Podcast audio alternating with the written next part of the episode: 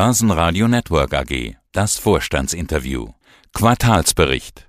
Andreas Brandstetter, CEO Unica Insurance Group.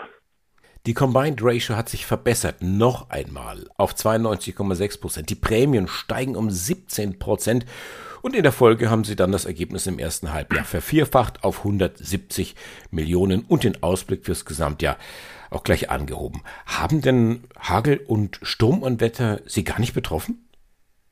Doch, und zwar sehr massiv, deutlich mehr als im Vorjahr und deutlich mehr als im Schnitt der letzten Jahre. Die Belastungen allein aus dem Hagel im Sommer waren über 100 Millionen brutto. Davon bleiben netto in unserem Ergebnis etwa 45 Millionen hängen. Also ja, ein starker negativer Impact, aber es gab gerade auch noch im ersten Quartal und dann im April einen leichten Rückenwind aus dem Thema Covid, also geringere Frequenzen im Kfz-Geschäft. Und diese beiden Effekte haben sich gut neutralisiert. Was im Prinzip auch sehr geholfen hat auf der Ergebnisseite, das Kapitalergebnis, das haben sie gesteigert, von 215 Millionen auf 307 Millionen, also über 40 Prozent. Ich frage für einen Freund, was ist Ihre Investmentstrategie? Man muss gut aufpassen, was man vergleicht. Wir hatten in den ersten sechs Monaten des Vorjahres doch einige signifikante Impairments, also Wertberichtigungen zu verdauen, die es in dieser Form in dem ersten Halbjahr 2021 heuer nicht gegeben hat. Und wir konnten im ersten Quartal einige Realisate aus dem Bereich der Aktien mitnehmen. Aber insgesamt bleibt natürlich der Kapitalmarkt einer, dem wir auch weiterhin ein besonderes Augenmerk schenken. Jetzt haben Sie mir die Frage natürlich nicht beantwortet, mit welcher Investmentstrategie. Ich habe aber mal nachgelesen, Aktien und Anleihen. Also Aktien kann ich verstehen, aber Anleihen, das ist äh, interessant. Wo haben Sie sich da getummelt? Nein, wir haben einfach eine sehr konservative Strategie, dass wir primär danach trachten, die langfristigen Verbindlichkeiten gegenüber unseren 15 Millionen Kundinnen und Kunden entsprechend zu bedienen. Das ist dieser klassische Asset Liability Matching Ansatz, den wir auch weiterfahren. Und daneben gibt es natürlich ein geringeres Portfolio, wo wir etwas mehr ausprobieren. Das ist vor allem im Bereich eben der von Ihnen genannten Equities. Und dort natürlich war der Markt in diesen ersten sechs Monaten durchaus attraktiv. Also das sind sozusagen, da ist kein Zaubertrank und kein Geheimrezept dabei. Welchen Anteil an diesen Zahlen hatten die Konsolidierung des AXA-Geschäfts?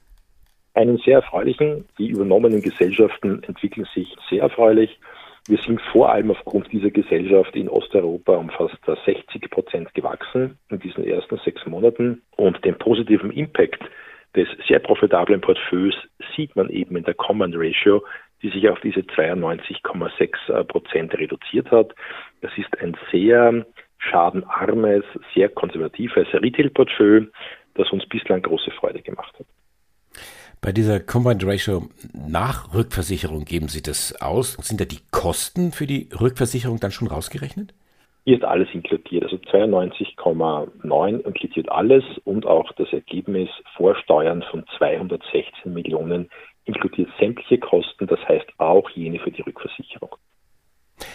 Das Strategieprogramm Unica 3.0, das ist ja relativ umfangreich. Können Sie mir an dieser Stelle sagen, welche Teile dieses Strategieprogramms da schon gegriffen haben? Wir sind erst ganz am Beginn und wir dürfen auch dieses Ergebnis nicht überinterpretieren. Es ist ein erster Etappensieg, aber bei aller Demut auch wirklich nicht mehr. Dieses Strategieprogramm hat im Prinzip drei große Geschäftsfelder. Einerseits die Konsolidierung und die eindeutige Profitabilisierung unseres Kerngeschäfts am Heimmarkt Österreich. Das heißt Kostenabbau, das heißt Stellenreduktion, das heißt Synergien finden, einfach Profitabilität steigern. Das ist der erste Pfeiler. Der zweite Pfeiler des Programms liegt in Osteuropa. Durch den AXA-Zukauf natürlich beflügelt, wollen wir dort vor allem in den Kernmärkten Tschechien, Slowakei, Polen und Ungarn unsere Marktanteile signifikant steigern, Profitabilität auch erhöhen. Und der dritte Pfeiler des Programms liegt auf der Eroberung neuer Geschäftsfelder. Wir haben eine eigene Gesellschaft gegründet vor einiger Zeit namens Sanus X, die sich mit Gesundheitsleistungen über Versicherungen hinaus beschäftigt. Wir haben schon vor fünf Jahren eine kleine Gesellschaft namens Unica Ventures gegründet, die sich mit Investments in Fintechs, in Insurtechs und in Healthtechs beschäftigt. Also da sind so die drei großen Stoßrichtungen. Und wie gesagt, auf einem Vierjahresplan haben wir davon gerade mal die erste Etappe zurückgelegt. Damit sind wir auch zufrieden, aber das ist uns eindeutig noch mehr Ansporn, besonders konsequent daran weiterzuarbeiten. Die Unica Ventures, die Sie gerade angesprochen haben, die gibt es seit fünf Jahren, also Ihre Venture Capital Tochter. Wie geht es dann der Start-up-Szene in Österreich? Ich denke, so wie in ganz Europa und international, es gibt eine ganze Reihe an höchst vielversprechenden, wirklich super attraktiven Startups. Nicht alle schaffen den Durchbruch in Österreich, gerade vor kurzem erst wieder das Unicorn Bitpanda, die Trading-Plattform für Cryptocurrencies und vieles mehr. Also viele setzen sich nicht durch, aber die, die sich durchsetzen, die sind super spannend und es gibt natürlich jeden Corporate, so wie uns, das sehr traditionell in der Banken- oder Versicherungswelt seit Jahrzehnten, oft Jahrhunderten unterwegs ist, einen richtigen Innovationsschub. Wir haben bislang 33 Beteiligungen eingegangen. Wir werden per Jahresende heuer rund 75 Millionen Euro investiert haben. Das ist in Relation ja, absolut ist es viel. Relativ zu den gesamten Assets Under Management ist es wenig. Aber es geht dabei ja nicht nur um die finanzielle Rendite, die steht im Mittelpunkt. Da haben wir eine sehr schöne Internal Rate of Return auf diese 33 Investments von derzeit etwa 20 Prozent. Es geht darüber hinaus auch um sogenannte digitale Rendite, also um den Innovationsschub im Unternehmen selber.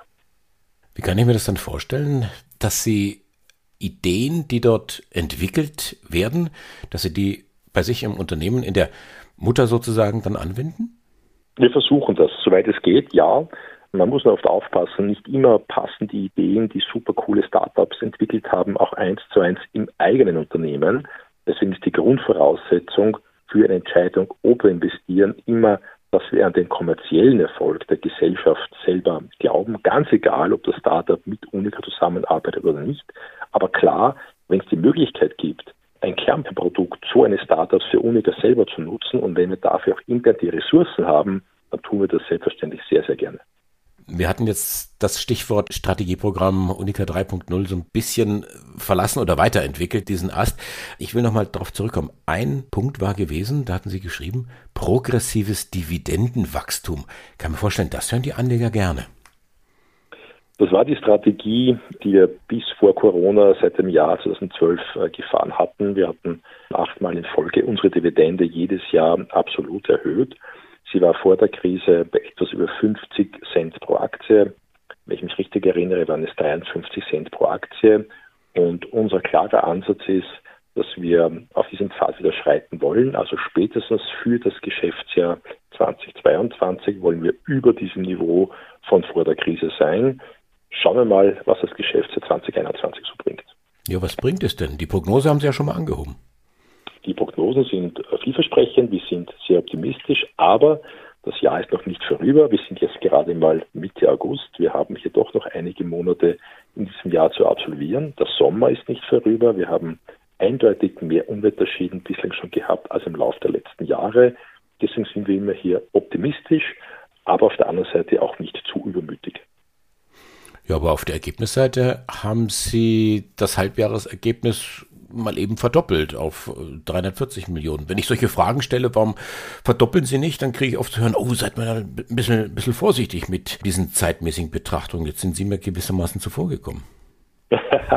Wir haben das Ergebnis des Halbjahres im Vergleich zum Vorjahr vervierfacht, allerdings auf einer sehr geringen Basis und haben deswegen bereits am 15. Juli die Ergebnisprognose für das Gesamtjahr eben angehoben auf eine Bandbreite von 330 bis 350 Millionen Euro und sind aus heutiger Sicht sehr zuversichtlich, dass wir dieses Ergebnis erreichen werden können und damit doch schon mal deutlich höher uns hinlegen, als das noch vor der Krise der Fall war. Also insgesamt sind wir mit dieser Entwicklung des Unternehmens, der Strategie und vor allem des Jahres 2021 sehr zufrieden. Dr. Andreas Brandstätter, der Vorstandsvorsitzende der Unica Insurance Group. Dankeschön fürs Interview. Ich danke Ihnen. Börsenradio Network AG.